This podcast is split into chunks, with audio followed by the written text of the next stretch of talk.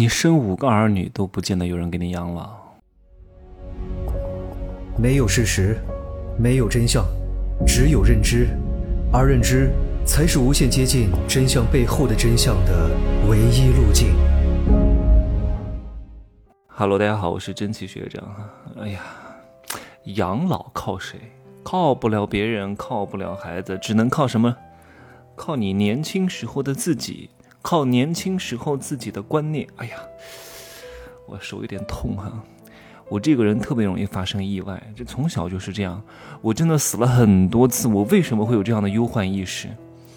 我小时候溺水过，得过肺结核啊，然后呢，差点那个睡觉的时候喜欢含东西，有有一天不小心含了一个拉链掉到气管里去了，食物中毒抢救了三天两夜。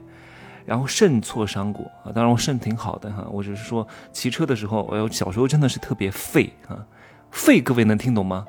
呃，我们那儿的家乡话叫很废，很淘气。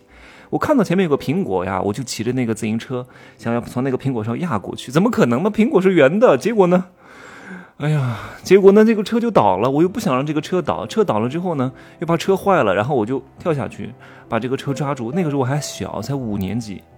然后就把这个肾挫伤了，就开始尿血，然后蛋白尿，哎呀，真的是，然后我，哎呀，我真的我，我腿上还有一道疤，这道疤是我小时候洗澡堂子的时候，就是那个，哎呀，公共澡堂，我们家不是那个工业区的吗？电厂，我去那个电厂的澡堂子洗澡，我就从那个，我就把当泳池了。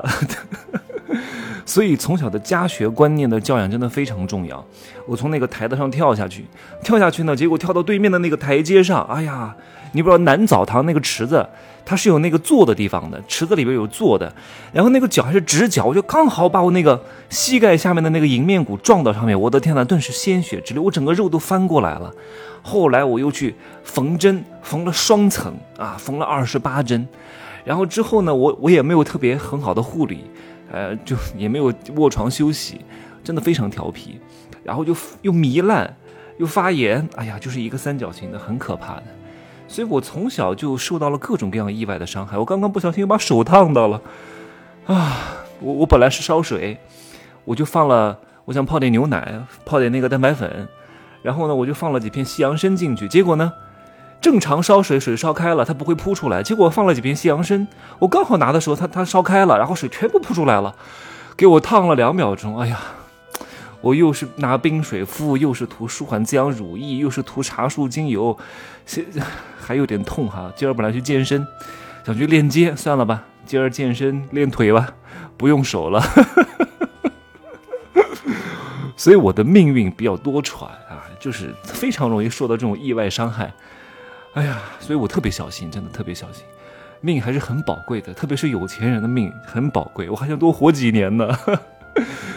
最近呢，我都在关注一些养老的问题哈，一方面是为未来的自己考虑，你说我才这个年纪。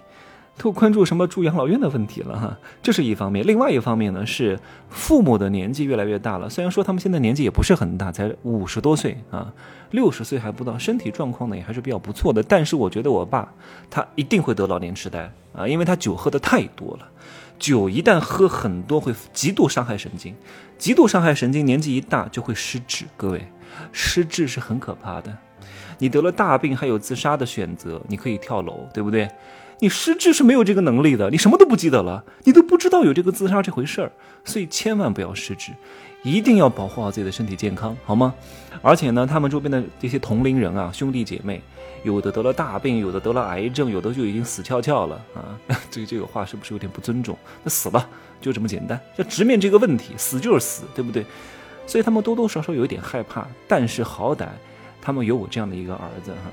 其实我对待他们的态度呢？也不至于多好啊！我对谁其实都差不多，因为有时候啊，你对别人特别好，无缘无故的好，过分的好，他不会感恩的，而且会激发他的贪婪，他还想要的更多。我说了，人呐，大多数人都是不识好歹的，都是这个不识抬举的啊，都是。哎呀，不懂感恩的，所以你一定要用点手段啊！我的态度是什么？叫天地不仁，以万物为刍狗；百姓不仁，以百……呃，不，不是百姓不仁，是圣人不仁，以百姓为刍狗；天地不仁，以万物为刍狗。我对谁的态度呢，都是差不多的。对待他们呢，因为有一些血缘和一些。责任和义务在里边，所以呢，我要做好一些托底的工作。然后今年呢，我也帮助我姑姑买了一份保险，因为她从小带我长大的啊，也是有感情的。然后我看她最近的脸色不是很好，一看就身体状况不是特别好。我说赶紧买了吧，买了之后你们都给我去看病啊，都给我去体检，不要害怕花钱。我该给你们的保障都已经保障了哈，保险没有多少钱。至于我买了哪些保险，我不方便在这说啊。因为呢，我在商业世界罗生门里面说过了，人生应该选购哪些保险？年金险要不要买？百万医疗要不要买？重疾险要不要买？分红险要不要买？什么定投、什么什么趸缴这些东西，我都讲得很明白，你们可以自己去听一听哈。当然呢，我的很多保险至于在哪买的。部分呢是通过朋友买的，他我的有的朋友是开保险经纪公司的，有的是跟着他们公司的团险来走，这样的话价格比较便宜，理赔的流程也比较顺利，比较方便啊。这个时候肯定有很多做保险的朋友要来反驳我了，你说什么险重要，什么险不重要？我告诉你，都重要，都要买，分红险也要买，重疾险也要买，百万医疗也要买，什么都要买。为什么什么都要买？对吧？那因为你是做保险的，因为你天天接收到的信息都是你们公司给你洗脑。啊，都是你们领导跟你讲，好，好，好，好，好，太棒了，一定要买这个特别好啊，保障财产啊，又能分钱，收益又高，哼，所以你接受的信息非常单一啊，你没有跳出这个行业来看待这个行业，而且屁股决定脑袋啊，你必须要认可你做的这个事业，不然的话，你缺少了干下去的信念，因为这个关乎到你的生存，关乎到你的收入，关乎到你的佣金，好吗？当你能够真正客观看待这个行业的时候，我相信你能够。更好的服务你的客户和那些真正有智慧和聪明的用户，好吗？这一方面，保险给父母该买的要买。另外一方面呢，人上了岁数之后啊，通常养老是分三个阶段的啊。第一个阶段呢是六十岁到七十岁。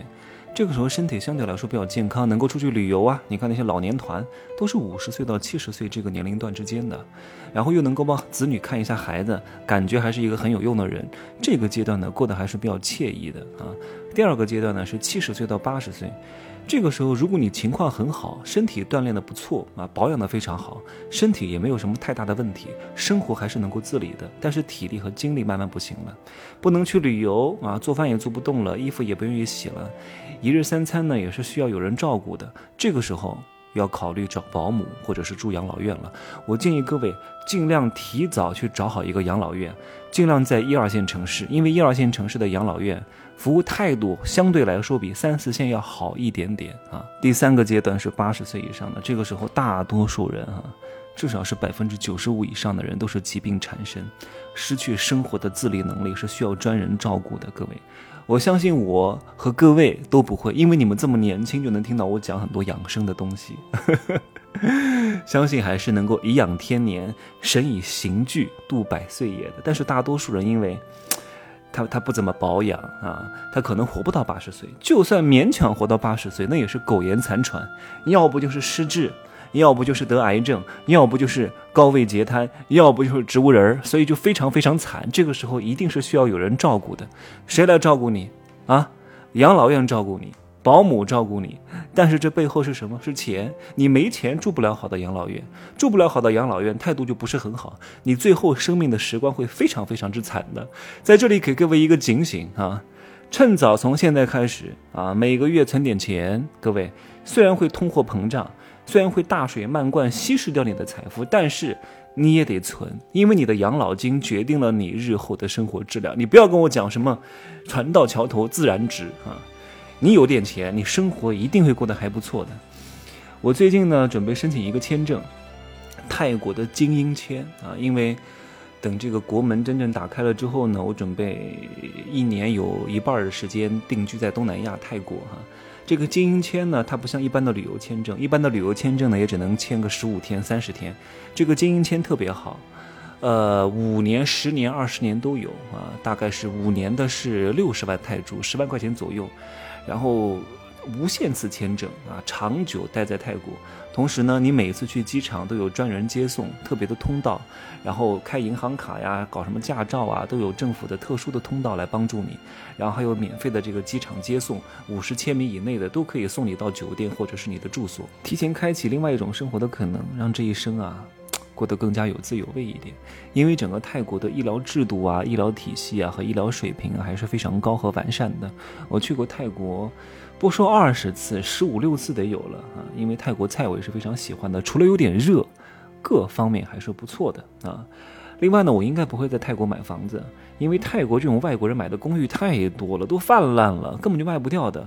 泰国本地人是不可能买你的二手公寓的啊，这种东西太太不稀缺了，就长租一个就好。因为很多人都有一个执念，一定要占有某一样东西。穷人只想占有，富人只需要使用权就行了，不见得什么东西一定要归纳到你的名下，好吧？